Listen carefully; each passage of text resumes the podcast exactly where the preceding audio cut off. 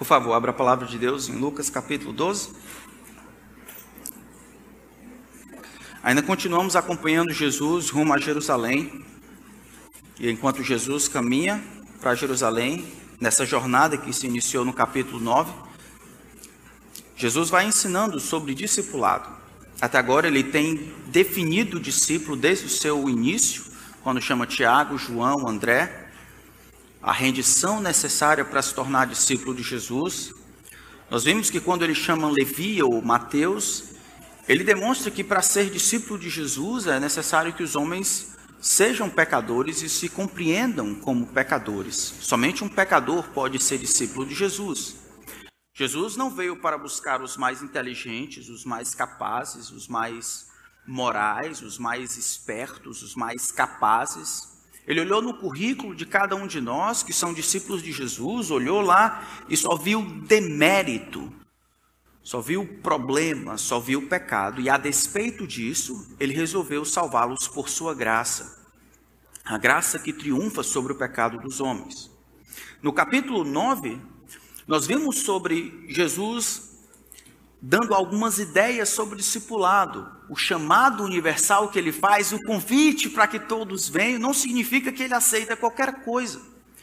Mas aquele que se dispõe a seguir Jesus, que pode ser qualquer um, precisa aprender a entregar a Jesus todas as coisas.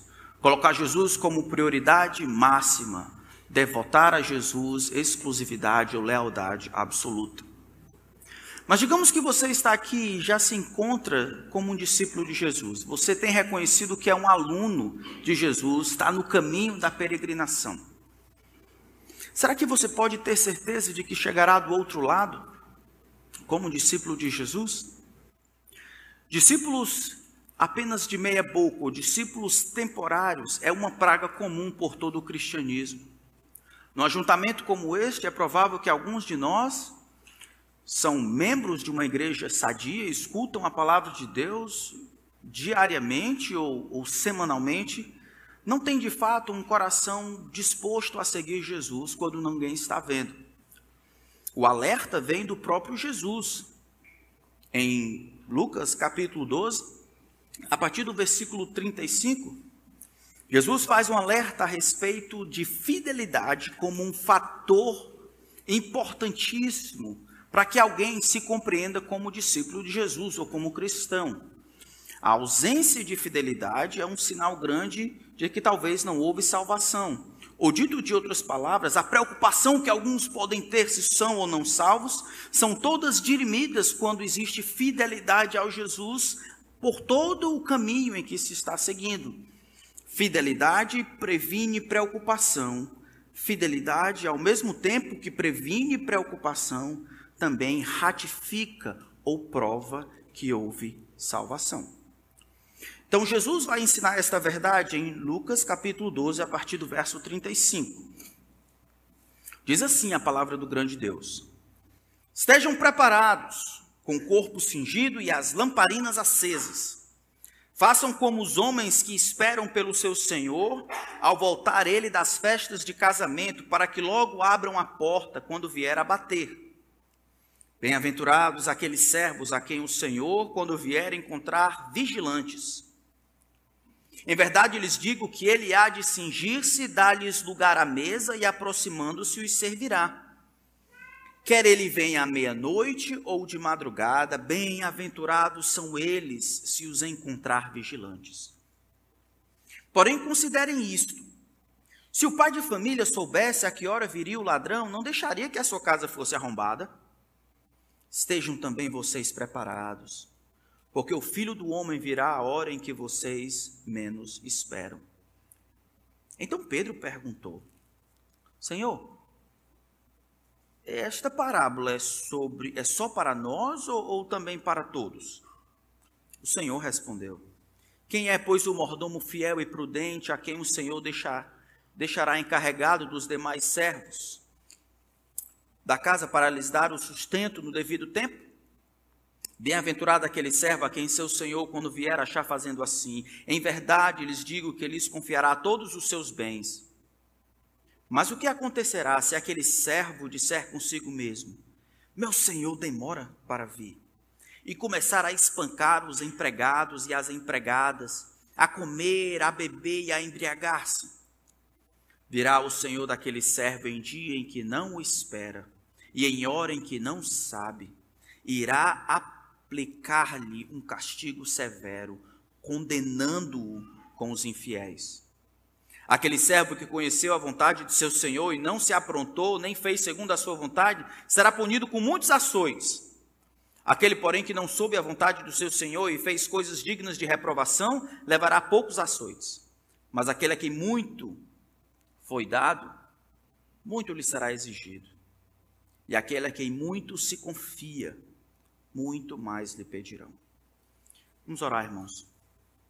Senhor, a tua palavra que está aberta diante de nós, eu peço que o Senhor nos ajude a compreendê-la o Senhor triunfe sobre as muitas limitações minhas e dos meus irmãos, para compreendermos todas as implicações da tua palavra. Fala-nos, Senhor, ao coração, não nos permita fugir do que a tua palavra tem a dizer.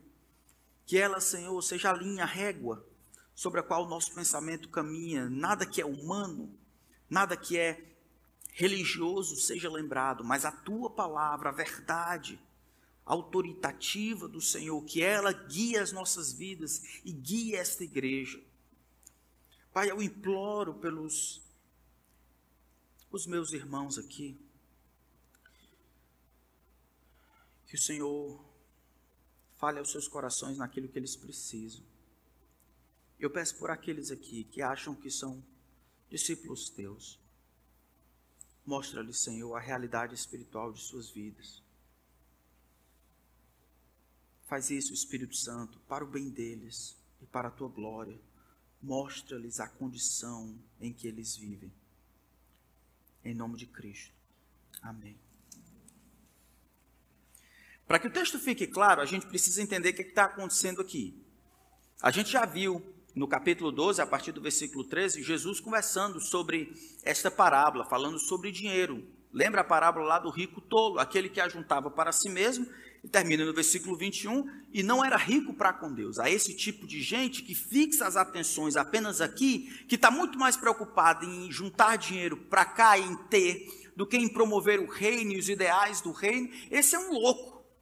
Essa é a palavra que o Senhor Jesus utiliza. Assim é todo aquele que tesoura para si mesmo e não é rico para com Deus.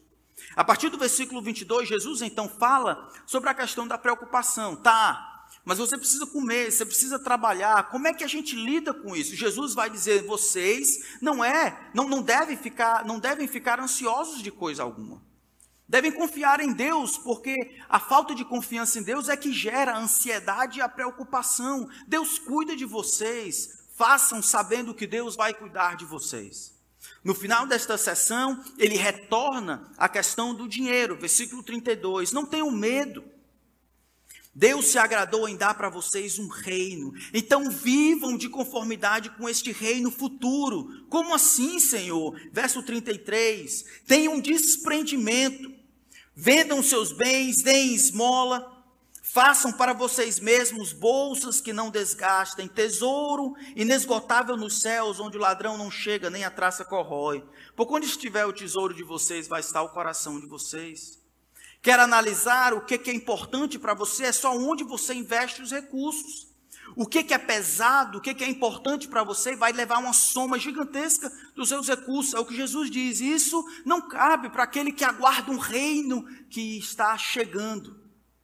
Ainda dentro disso, Jesus vai desenrolar esse trabalho falando no versículo, tema no versículo 35. Estejam preparados.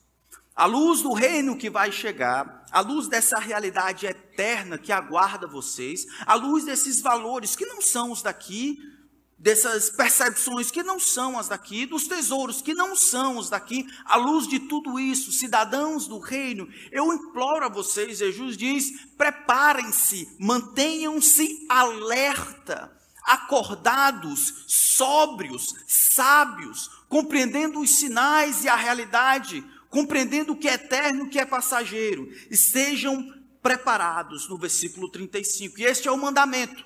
Estejam preparados, e ele ilustra como um corpo cingido e as lamparinas acesas.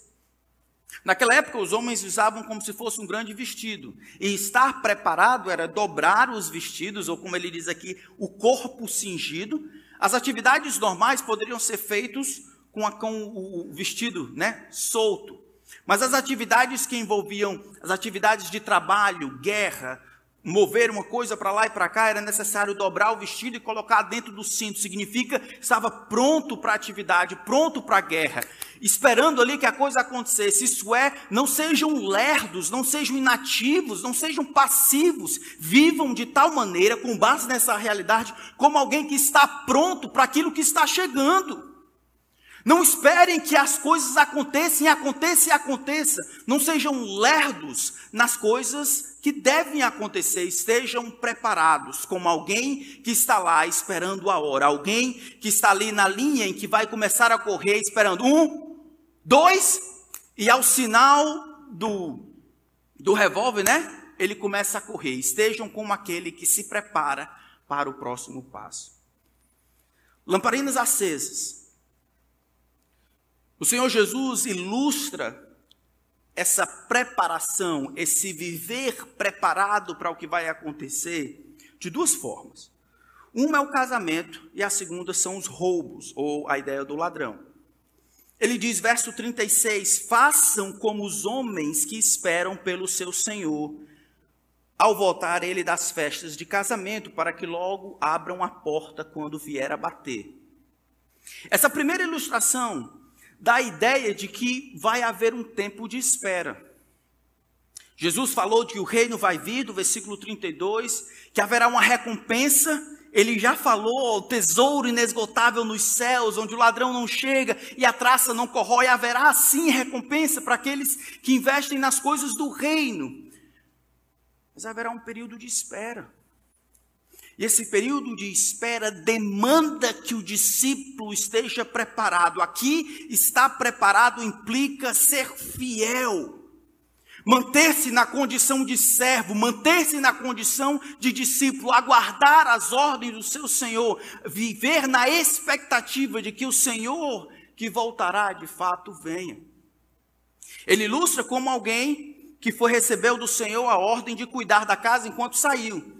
As festas de casamento naquele, naquela cultura demoravam-se às vezes sete dias. E qualquer horário que o homem voltar, ou o senhor voltar, ele demanda que o servo fique lá para que lhe abram a porta rapidamente assim que ele venha bater.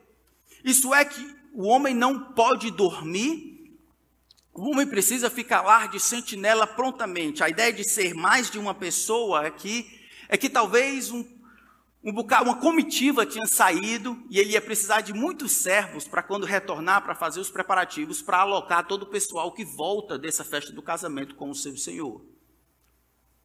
Mas a preparação, esta preparação, ela é demandada do próprio Senhor. Ele explica que haverá um tempo e esse tempo de espera precisa ser respondido com fidelidade. Fidelidade é aquela expectativa consciente de que o próximo passo será dado pelo Senhor e eu preciso ser encontrado esperando por Ele. O que, que o Senhor Jesus está ensinando para as pessoas esperarem? O texto vai ilustrar, ele vai dizer, ele espera pelo seu retorno. Ora, de alguma forma, o reino que ele prometeu no versículo 32, o Pai se agradou em dar para vocês um reino, estava claro na cabeça. Nós estudamos na escola dominical. O Senhor estabelecerá um reino e vai vindicar o seu povo, vai julgar todas as pessoas e ele estará ali junto com outras pessoas. Esse reino vai vir quando ele vai retribuir aqueles que se sacrificaram e viveram em função desse rei. É este retorno do Senhor, essa vinda dele que o servo aguarda. E o período presente é visto não como um período para que a gente desfrute a vida, para que a gente se acostume, seja feliz aqui, porque no céu é chato. Porque no céu não tem isso, não tem aquilo, não se faz isso, não se faz aquilo. Agora é o momento em que o Senhor liberou os seus recursos a mim. E eu tenho muitas possibilidades de ser finalmente feliz e completo aqui, porque no céu, ficar cantando santo, santo, santo o dia todo. Jesus, ele ilustra por meio da festa do casamento que haverá um período de espera, um período de espera longo. Ele é tão longo, sem hora marcada, que demanda que os homens, seus servos, estejam preparados. Você pensou no retorno de Cristo essa semana? Ou, ou, ou pensou no retorno de Cristo essa semana? Eu, eu, eu quero que você se coloque a sua própria vida em jogo, irmãos. É você quem pode fazer. É você que pode ver o que é que consome a sua mente. Você pensou no retorno de Cristo essa semana? Que ele vai voltar e haverá prestação de contas das coisas que você e eu fizemos ou deixamos de fazer? Que não é porque tem demorado dois mil anos que o Senhor Jesus não retornará. E ao retornar, ou o tempo delongado que nós esperamos, não significa dizer que você tem o direito de viver a vida como se tivesse deixado de ser servo. O tempo delogado visa testar aqueles que se dizem discípulos de Jesus. Por duas vezes, versículo 37 e versículo 38, Jesus diz: Bem-aventurado aqueles que, quando o Senhor retornar, não serão pegos de surpresa. Viveram vigilantes, viveram alertas, viveram pensando, refletindo, aguardando, viveram utilizando as coisas que Deus havia dado ou entregue para eles em função do reino. Aquilo fazia parte das atividades, da matemática, da educação, da criação, da conversa dos filhos, do que assistiam no Netflix. Tudo isso fazia parte da vida, era o retorno de Cristo, a prestação de contas que vai vir. Aquilo estava tão claro, não era coisa de domingo, não era coisa de crente, era coisa de cristão. Meu trabalho, nos meus negócios, todo isso estava lá tanto tempo que quando o Senhor Jesus era o que eu aguardava. Quando ele retorna, era o que eu aguardava. Eu não fui pego de surpresa. Eu não tomei um susto. Eu não fui pego com a boca na botija, vivendo para mim. Bem-aventurado, Jesus diz, aqueles servos, verso 37, a quem o Senhor, quando vier, encontrar vigilantes e alertas, aguardando. E acontece uma inversão de valores aqui no céu naquele dia. Em verdade lhes digo que ele, o Senhor, há de cingir-se, isso é, se preparar para trabalhar, dar-lhe lugar à mesa a esses que o aguardaram ansiosamente e aproximando-se os servirá. Ele vai honrar essa essa esperteza, esse alerta, essa vigilância daqueles que ansiaram por ele, servindo-os, se colocando na condição de servo. Bem-aventurado será naquele dia, em que o Senhor, condescendendo com os menores, irá servir aqueles que aguardaram seu retorno. Irmãos, todo mundo aqui é impregnado de problema. Tem problema com o filho, problema com o pai, problema com a mãe, dificuldades, desafios, é o trabalho, é a conta, é tudo que todo mundo tem muitos problemas e muitas questões, irmãos.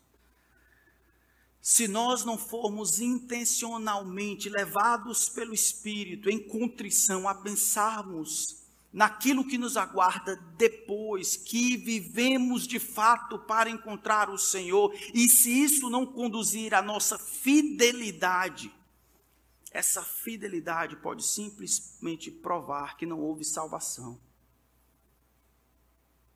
Parece que a ausência de refletir ou de estar preparado vai acarretar infalivelmente em falta de fidelidade porque as outras coisas vão servir como distrações e a vida vai levando o seu curso, segue o jogo. E a vida vai levando aqui e acolá, daqui a pouco eu não lembro que eu vou prestar conta de todas as coisas, que eu vou encontrar o Senhor, não sabe, não sei nem por que, que eu estou vivendo da maneira que eu estou vivendo. Para que isso fique claro, Jesus vai dar uma outra ilustração. Ele diz: quer ele venha à meia-noite ou de madrugada, verso 38, bem-aventurado aqueles que encontram, são encontrados vigilantes. Isso é, não importa qual horário da madrugada, na vigília da noite, enquanto as pessoas dormem, esse homem foi encontrado vigilante. Enquanto a maioria das pessoas descansa, esse homem anseia pelo retorno do Senhor. Enquanto as pessoas fazem as outras coisas, o que são coisas comuns aos outros, este homem ele sabe que o Senhor prometeu retornar. E ele aguarda o retorno do Senhor. Se de noite, de dia, o homem aguarda o retorno do Senhor. E ele diz no versículo 39: Porém, considerem isto, é a segunda ilustração. Se o pai de família soubesse a que hora viria o ladrão, não deixaria que a sua casa fosse arrombada. Isso é, ele faria os preparativos se ele soubesse, ó, oh, vou roubar a tua casa às 3h15, não às 3h18, não às 3h25, 3h15.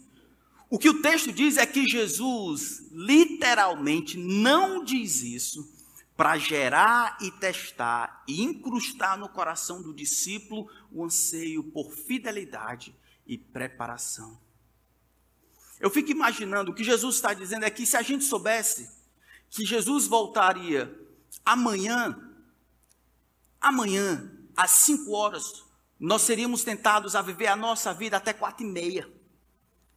Viver do jeito que a gente quer. Rapaz, Jesus está voltando, vou chegar no céu, tenho que pecar, porque no céu não tem pecado, tenho que pecar bem muito aqui para matar a saudade, para acabar, para como se fosse um adeus. Né? Eu vou só para me livrar, me dizer tchau. Quatro e meia, quatro e quarenta, você está voltando, eu tenho pronto, é o último pecado, até de... Jesus faz isso para ilustrar, não somente como ele falou no casamento, que o tempo será delongado, mas também que o tempo não será dito. Os homens deverão ser pegos de surpresa, isso é, não com um tempo predeterminado ou estabelecido, que é acessível ao conhecimento dos homens. Eles estejam, versículo 40, vocês também preparados. Por quê? E o porquê explica aí, indica o motivo de estar sempre pronto. Porque o filho do homem virá a hora em que vocês menos esperam. Não se sabe que, ele, que horas ele virá. É o momento em que eles não o esperam. Quando menos o esperam. Os que estão esperando por sua vinda podem esperar por ele em algum momento em que eles consideram apropriado. Os que estão aguardando pelo Senhor, eles serão encontrados prontos. Jesus aqui então estabelece que a única maneira de você ser encontrado pronto pelo Senhor é vivendo A única maneira de não ser pego de surpresa ou estar preparado em todas as horas do dia é por não saber em que horário o Senhor vem, viver de uma maneira pronta, viver de uma maneira pronta, alerta, preparado para o retorno do Senhor. Essa é a lição. A lição é clara, com base no que Jesus falou a respeito do reino, a lição é clara, ó, Estejam preparados. Como assim preparados? Preparados para o retorno de Cristo. E como é que vai ser isso? Vai ser depois de um tempo delongado. Tá. Mas quando vai ser? Depois de quanto tempo? Vai ser sem vocês saberem, vai ser na surpresa. Então o que, é que a gente faz? A gente vive preparado. E assim a gente é encontrado preparado. A gente vive ansiando. E assim, quando Jesus volta, a gente finalmente é completo. Pedro escuta isso. Pedro vai ter uma dúvida. Versículo 41, Pedro pergunta: Tá, Senhor, esta parábola, e aqui esta parábola pode ser as parábolas, que todas são diferentes aspectos de viver em alerta. Essa história que o Senhor contou é para a gente, isso é, para os doze, ou é para todo mundo, para todos os discípulos? É para nós, os discípulos? Ou é para qualquer pessoa que ouvir isso? Essa parábola sobre viver alerta é para quem? O que parece que Pedro está pensando é: Senhor, esse negócio, será que existe algum crente que vai ser pego de surpresa? O Senhor precisa ensinar para a gente viver alerta? Será que não é suficiente fazer uma coisa ou outra, ou, ou, ou, levantar a mão, ou decidir seguir a Cristo? Será que algum de nós vai sofrer qualquer dano por não ser encontrado alerta? Isso, é, isso não vale para nós, estou certo? É para nós mesmos, 12, nós temos caminhado contigo há alguns anos, como, como é isso? Difícil saber todas as coisas que estavam na mente de Pedro. A resposta de Jesus, no entanto, ignora quase que completamente a pergunta ou a curiosidade de Pedro. É mais ou menos o que Jesus fez em Lucas capítulo 10. Quem é o meu próximo? Jesus ignora completamente e conta a história em resposta àquilo. Aqui Jesus faz algo parecido. Verso 42, o Senhor respondeu: Quem é o mordomo fiel e prudente a quem o Senhor deixará encarregado das demais servos da casa, para lhes dar sustento no devido tempo? A pergunta, a resposta de Jesus expressa que o problema não é dano ou não, é a fidelidade que vai prevenir a preocupação de Pedro. E Jesus estende um pouco mais, não somente a fidelidade, ou seja, viver de uma maneira preparada, alerta, aguardando. Não somente fidelidade previne a preocupação, como também comprova a salvação. Jesus expande um pouco, porque aqueles que levam em consideração o que Jesus falou, devem ficar preocupados. Quando disse que alguns de vocês talvez não sejam salvos, eu falei a verdade.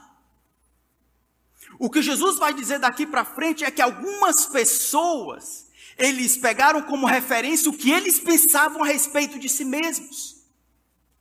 O que eles concebiam a respeito de si mesmos, as verdades que eles tinham a respeito do Senhor, eles pegaram isso como uma única alavanca e firmeza para eles acharem que eram salvos. Jesus vai dizer: não. A fidelidade, ela previne a preocupação, mas ser fiel, ou ser encontrado fiel, viver de maneira fiel, viver fazendo e vivendo da maneira que o Senhor espera de mim, viver com a cruz sobre os meus ombros, não somente no dia de domingo, não somente de maneira esporádica, mas viver em fidelidade para o meu Senhor. Isso é a única coisa que prova que você de fato tem decidido seguir a Cristo. Não é o que você fez, é o que você está fazendo agora. Não é o que se você decidiu e se batizou e leu e levantou a mão, as duas ou até os pés no passado. É se agora, nesse exato momento, você está vivendo debaixo da autoridade de Jesus Cristo. Se Cristo é o seu Salvador e Senhor, se você o considera o que ele pensa, o que ele deseja, o que ele planeja, aqui e agora, no seu coração e amanhã, quando o Paranjana estiver lotado. Paranjana nem tem mais, né? Grande circular? Grande... Amanhã, quando o grande circular estiver lotado. É na vida real. Não é na igreja. E eu preciso confessar, irmãos, meu coração pesou por alguns de vocês. Não é responsabilidade minha dizer quem vai para o céu ou quem vai para o inferno, não é competência minha, e eu não quero trazer isso para mim. Mas por amor a vocês, é competência e responsabilidade minha alertar que talvez alguns de vocês estão confiando demais no que vocês acham. Não existem outras provas, outras testemunhas que podem ser levantadas que possam dizer: o camarada ali está seguindo a Cristo. Somente o que você acha, o que você diz, uma boa teologia, uma boa igreja, um bom convívio, uma boa moral, alguns atos de misericórdia, irmão, é sua eternidade que está em jogo.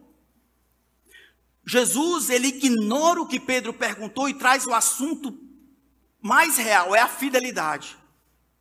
Ele diz: Pedro, ok, qual é o servo fiel que vai ser encontrado quando o Senhor retornar? O servo que vai ser encontrado fiel, fiel e sábio. A palavra aqui fiel, que ele diz no versículo 42, quem é o mordomo fiel e prudente? A palavra mordomo é aquele administrador. É aquele que pegou coisas para administrar. Significa que aquele que é servo, se coloca na posição de servo do Senhor, não tem absolutamente nada. As rodas do seu carro são do Senhor. Aquela planta que, né, que cresce na, ali na, na sarjeta da sua casa pertence ao Senhor. A água que você bebe pertence ao Senhor. O ar que você puxou agora pertence ao Senhor. Tudo pertence ao Senhor. E é sua e a minha responsabilidade lidar com essas coisas de maneira a administrar, não de acordo com a sua vontade, mas de acordo com a vontade do Senhor. Ele diz: quem é esse mordomo fiel? Esse administrador fiel, aquele subalterno do rei, que ao rei retornar, ele é considerado fiel e prudente. Ele é fiel porque ele fez exatamente o que o seu mestre pediu. Ele é fiel porque fez um trabalho que não era dele. Ele é fiel porque era digno de confiança. Era fiel porque ainda se manteve na condição de servo, não usurpando um patamar diferente. Ele era fiel porque, a despeito de dois mil anos, porque a, respeito, a despeito de ter crescido, de ter sido sábio, de ter feito isso ou aquilo, ele ainda é um servo. Ele é fiel porque nunca passou pela sua cabeça ser Senhor, isso é, começar a cuidar das coisas como se fosse dele. É o que vai acontecer mais na frente, o camarada peita de Deus. Meu Senhor tarda em vir, como é que é? E começa a espancar os outros, isso é dar uma de Senhor. E começa a pegar o dinheiro do Senhor, esse que, que é você e eu temos, e começa a esbanchar com coisas que ele quer. Ele vai beber, ele vai comer. Beber, talvez você vai dizer, é, bebedor, cachaceiro, sem futuro. Mas comer. Ele está comendo, está bebendo, ele está fazendo as coisas, está vivendo em função de si mesmo, usurpando a condição que o Senhor continua tendo a despeito do tempo. Quem é o servo fiel? Quem é o servo prudente? O mordomo prudente é aquele que consegue fazer distinção entre o que é passageiro e o que não é, entre o que fica e o que vai, entre o que é queimado no fogo e o que fica eternamente, em que deseja entesourar coisas para o futuro, onde tem um coração no céu. Esse é o, esse é o, é o fiel e prudente. Me diga, meu irmão, o Senhor retorna hoje. Qual é a tua condição? O Senhor vai encontrar você como um mordomo fiel e prudente? Veja que essa fidelidade, essa prudência ou essa sabedoria, ela se demonstra no contexto de servir em comunidade. Olha só, a quem o Senhor deixará encarregado de quê? Dos demais servos da casa, para tanto cuidar da casa administrando, quanto sustentar aqueles que estão lá no devido tempo. É um administrador que recebeu de Deus a responsabilidade de dividir as coisas, de servir aos outros. Jesus volta, o Senhor volta e o homem é considerado fiel e sábio porque ele é encontrado servindo, não porque ele é bom, não porque ele é esperto, não porque ele decidiu fazer, mas porque o Senhor ordenou que ele servisse aos outros, que ele guiasse aos outros, que ele dividisse os alimentos e o sustento dos outros. Eu quero dizer, irmão, que se você não é encontrado servindo, é só na sua cabeça que você vai para o céu. Quem está dizendo é Jesus. E vocês não sabem o tanto de amor que precisa ter para dizer isso. Eu amo demais vocês. E o fato de ter alguns que passaram 20 anos escutando, um excelente pregadores, e agora esses últimos dois anos, um meia boca, ainda caminharem com orgulho rumo à perdição eterna, achando que o favor que eu faço ao Senhor aos domingos de seis e meia, achando que isso é suficiente, eu, porque eu tenho Jesus no meu coração, Jesus é o meu Salvador.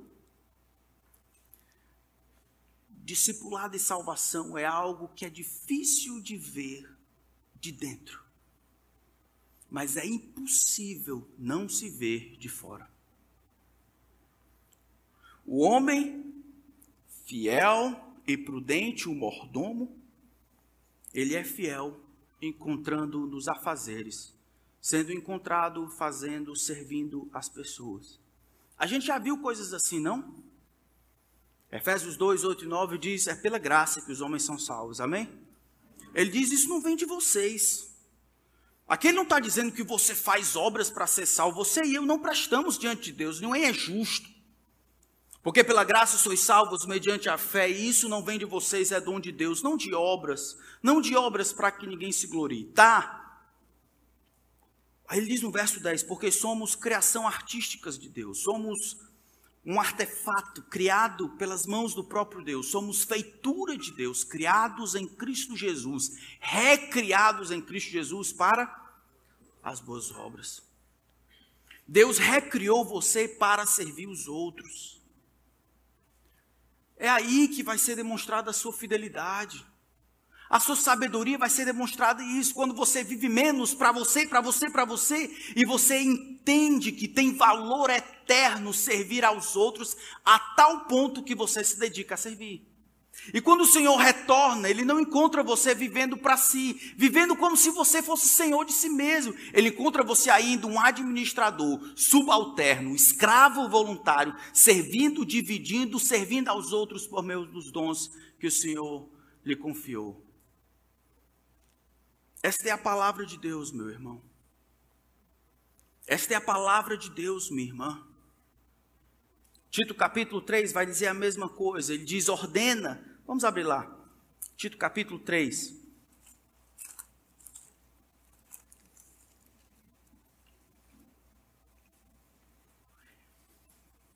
Vamos olhar o capítulo 2 primeiro. Tito capítulo 2, versículo 14, diz assim, ó: Ele deu a si mesmo, ele é o nosso Senhor, ele deu a si mesmo por nós, a fim de nos remir de toda iniquidade e purificar para si mesmo um povo exclusivamente seu. E a próxima parte é dedicada ao quê? A prática de boas obras. Tito capítulo 3, versículo 8. Fiel é esta palavra e quero que você fale ousadamente, falando para Tito, a respeito destas coisas, para que os que creem em Deus, eu e você, se empenhem o quê? Na prática de boas obras. Estas coisas são excelentes e proveitosas para todas as pessoas. O homem sábio é aquele que distingue, o mordomo sábio é aquele que distingue entre o que é eterno e o que é passageiro. E ele sabe que existe valor eterno em servir as pessoas. Servir a sua esposa, servir a sua família, servir os seus irmãos, servir a sua igreja. Em dar é melhor do que receber. Viver para si é viver em infidelidade. Não servir ninguém é pecado contra a comunidade e pecado contra Deus. Viver de maneira como se você pudesse fazer o que quisesse com os dons e habilidades e as coisas que Deus lhe deu, é perverter o status que Deus lhe deu de administrador para tentar ditar as normas de quem é o Senhor. Quem é, pois, o mordomo fiel e prudente, quem o Senhor deixará encarregado dos demais servos da casa para lhes dar o sistema devido tempo? E ele repete pela terceira vez: Bem-aventurado aquele servo a quem o seu Senhor, quando vier, achar fazendo assim. Assim o quê? Cuidando da casa, dividindo as coisas com os outros. Cuidando da casa, dividindo as coisas com os outros. E aí Jesus vai nos dar um quadro triste, no verso 45. Mas o que acontecerá se aquele servo disser consigo mesmo? Veja que é um homem que diz de si para si: é o homem que tem como autoridade a sua própria percepção. É o que ele acredita de si. E aqui está um dos maiores problemas da modernidade. A revolução sexual tem dito que você pode ser absolutamente qualquer coisa. Os homens, se acharem por bem, podem ser mulheres. As mulheres, se querendo, podem ser homens. Você pode ser gato. Já tem gente querendo ser cobra, gente querendo ser macaco, gente quer... não importa. E aí o pior pior, não é somente o que eles pensam na cabeça, agora todo mundo tem que concordar como eles pensam. Me chame de Tiago, não, me chame de cobra. Me chame de, de jaracuçu, ou me chame de qualquer outra coisa. E aí o mundo, vendo, vendo essas coisas, acaba transportando essa individualidade, essa autoridade para os cristãos. E os cristãos querem enfiar de goela abaixo um outro tipo de discipulado. Eu quero que me aceite. Eu não gosto de igreja, não estou servindo, mas sou crente. Como é que tu diz que eu estou dizendo aqui que eu sou crente? Não é diferente da autoridade de uma pessoa que é homem e diz que é mulher. Não, eu, tô, eu sou mulher, estou dizendo. Eu estou dizendo, eu sou albino. Não, você não está vendo, é outra coisa, o problema está no seu olho, mas eu sou albino. É claro que eu sou assim. Esse homem aqui, ele diz de si para si, ele começa a pensar, e esse é um dos maiores problemas. Quando os cristãos, eles acabam pensando tendo autoridade última a si mesmos, ou os servos. Mas se aquele servo disser consigo mesmo, olha o que ele diz: Meu senhor demora para vir e começar a espancar os seus empregados e empregadas. Aqui são co-colaboradores, no mesmo nível dele. E a comer e a beber e a embriagar-se. Virá o Senhor daquele servo em dia em que não o espera e em hora que não sabe, e irá aplicar-lhe um castigo severo, condenando com os infiéis. A palavra castigo severo é uma tradução muito ah, simples para uma palavra séria. É, uma palavra, é a, a última, única vez que esse texto, que Lucas usa essa palavra para descrever. A palavra ah, significa cortar ao meio, partir em dois. A palavra aqui é esquartejar. Jesus deseja ilustrar, por isso que ele traduziu um castigo severo. Severo como aqueles que só os infiéis têm. Esse camarada aqui vai para o inferno. Mateus capítulo 24, que é o texto paralelo, diz: Ele vai enviar esse camarada aos verdugos. Ali haverá choro e ranger de dentes. Agora, esse camarada é descrito como servo. Isso é, ele falava como servo, se vestia como servo, o linguajar dele era de servo, ele recebia salário como servo, as amizades todas eram de servos, ele, ele funcionava como servo. Ele era um servo de fora para lá, mas o tempo, a ausência do Senhor, fez com que ele demonstrasse ausência de fidelidade. Acontece em três movimentos aqui. Meu Senhor demora em vir. Em outras palavras, talvez ele nem venha. Ele começa a trabalhar ou a utilizar as coisas como ele deseja. Segundo, ele ignora as outras pessoas. Terceiro, ele começa a viver de maneira dissoluta. Isso é você, meu irmão. É isso, é isso você, você diz que é crente, tá? Prove. Prove no serviço com os outros irmãos. Prove quando você utiliza os recursos que Deus lhe confiou para ele, não para você. Ou você acha que, porque o Senhor demora em vir, isso lhe dá o direito de usurpar o trono do Senhor, dizendo como as coisas deveriam acontecer?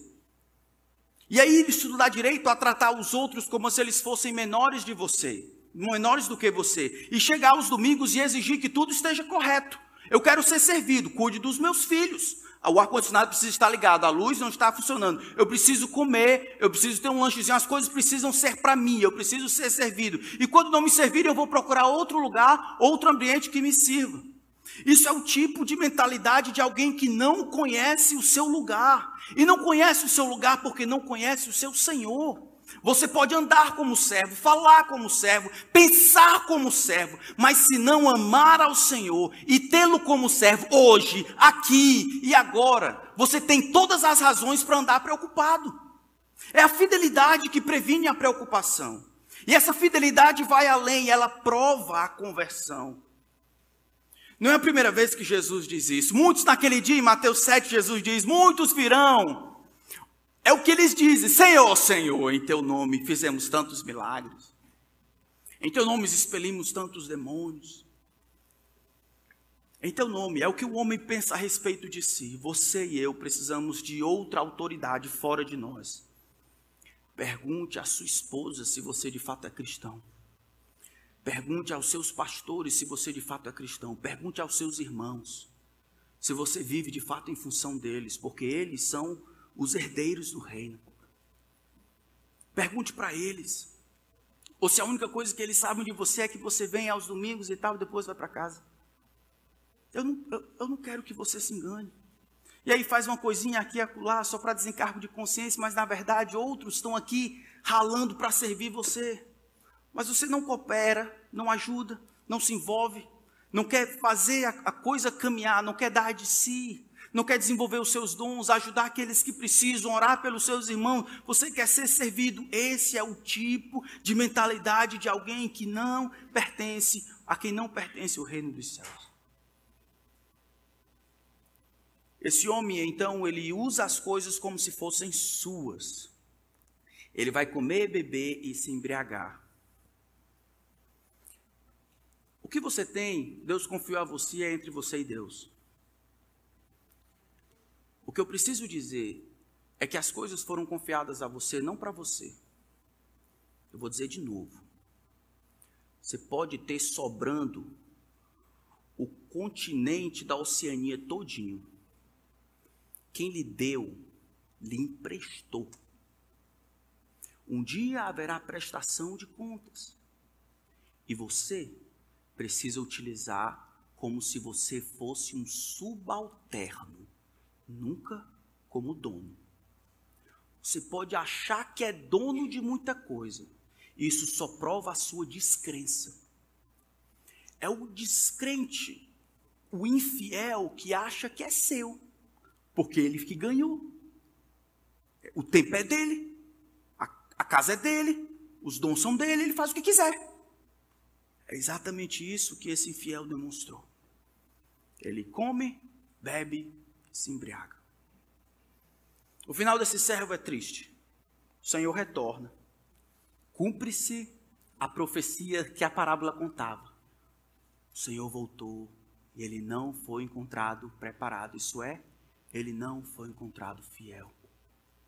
Agora acabou-se. Agora não tem mais segunda chance.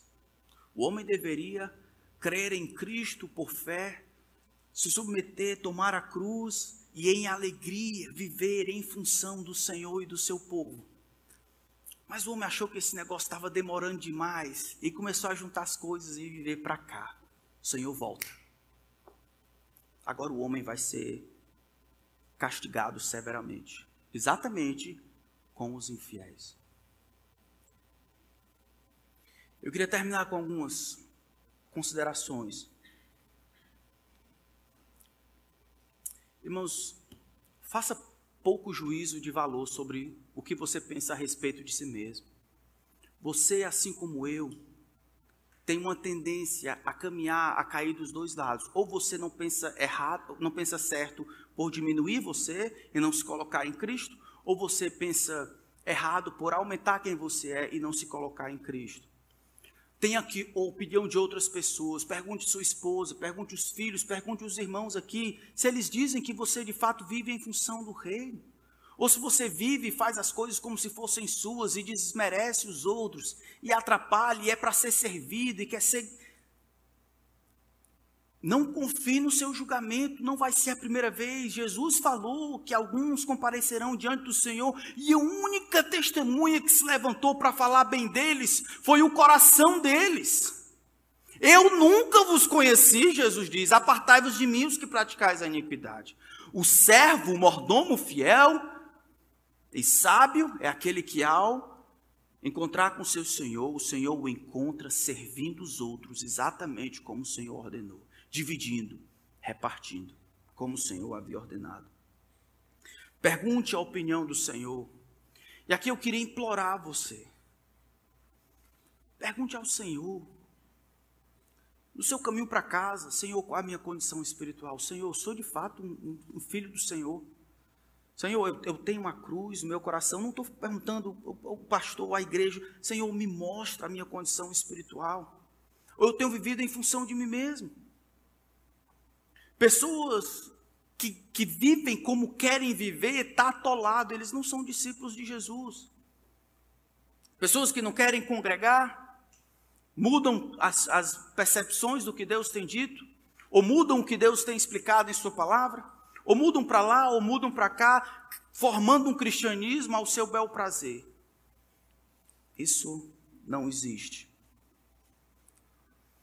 Segunda coisa, Peça perdão pelos seus pecados. Não é hora de você lutar contra o Senhor. Se o Senhor tem falado ao seu coração, não fique como Pedro. Senhor, isso aí é para mim ou é para minha mulher? Senhor, isso é para mim ou para o fulano de tal? Aquele, aquele ali seria tão bom se ele ouvir. Isso é para mim ou para o meu vizinho? Ou meus... Não faça como Pedro.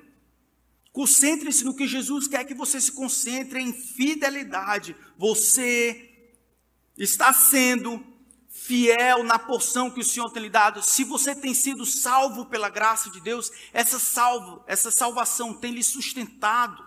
Você vive ainda como o Senhor lhe encontrou, isto é, como um servo, como um escravo comprado pelo sangue de Cristo para pertencer a Ele. Do contrário, você tem todas as razões para se preocupar, porque a, a graça que salva, essa graça que transforma. Fidelidade não somente previne preocupação, mas também prova a salvação. Se você depende dos outros para a sua fidelidade, e no final das contas só faz o que você quer, é provável que você não seja discípulo de Jesus. Eu fiquei pensando comigo, o que, o que, vocês acham que essa pessoa precisava aqui? Essa pessoa viveu, viveu a vida, estava lá como um servo. O que, que aconteceu com os outros? Por que ninguém falou para ele, amigão, está fazendo com a tua vida? É Jesus, é tudo ou nada. Está fazendo o quê? Está achando que fazer essas esmolinhas aí? Como é que é, meu irmão? Já que estava. É claro que é uma ilustração, não dá para ver tudo, mas eu queria que aqui não fosse assim. Que se algum de nós de fato quiser descer aos infernos, que seja com lágrimas dos nossos olhos, com a gente clamando para eles, não vá. Arrependa-se dos seus pecados, creia em Jesus Cristo. E aí demonstre que creu em Jesus Cristo andando em fidelidade. E demonstre essa fidelidade vivendo de maneira preparada, fazendo com a vida exatamente o que o Senhor requer de você. Sem mais, sem menos, sem desviar, sem recolocar, sem tentar se colocar na posição de Senhor, mas se alegrando em ser servo, para que naquele dia o Senhor se vista e sirva você. A hora é para servirmos aos outros. Vamos terminar esse texto depois, por causa do tempo. Vamos orar. Senhor, nós temos muitas coisas acontecendo hoje. Nós temos grávidas aqui, aquelas que estão por engravidar, casamentos em todas as fases. Temos alguns casais se formando, outros lutando para se manterem juntos. Alguns irmãos estão aprendendo as lutas comuns do estado de solteiro. Outros aprendendo a fazer boas escolhas ao máximo dessa condição. Uns procurando por emprego, outros procurando se aposentar. Alguns aprendendo a criar os seus filhos, outros se alegrando com os seus netos. Mas, Senhor, nos ajuda a sermos encontrados alertas e fiéis, independente de onde, de onde estamos. Nos livra de esquecermos que tudo é teu e que voluntariamente, por tua graça, nós nos comprometemos a vivermos em função de Jesus Cristo e não de nós mesmos. Senhor, tem misericórdia do meu povo. Eu os amo muito. E pesa no meu coração o que alguns têm feito com a vida. Que o Senhor me ajude, nos ajude, aconselho a ajudá-los. Ensina o Senhor pela tua palavra. A ti, Espírito Santo, instigador da piedade, consolador do nosso coração, promotor da santificação, nosso amparo. A Ti, Espírito, luz divina, ilumina os olhos do nosso entendimento, ilumina os olhos do entendimento do meu povo, mostra-nos Jesus Cristo como a pérola de grande valor, mostra-nos Jesus e este crucificado como o anseio dos nossos corações, a nossa porção, a nossa rocha. Mostra-nos o Filho e a sua vida de servitude em favor dos outros seu compromisso com o reino e o seu desejo pela vontade do Pai. Converte-nos a Ti, Senhor. Disciplina-nos, Senhor, até ser formado o caráter de Cristo em nós. Converte, Senhor, aqueles que se misturam entre nós, mas estão confeccionando um cristianismo da cabeça deles Converte o Senhor, revela os seus pecados e a sua condição espiritual. Faz isso conforme a tua misericórdia e amor. Revela por, por graça, Senhor, os seus pecados, para que andem contigo e aguardem o teu retorno. Faz isso para o bem deles. Em nome de Cristo. Amém.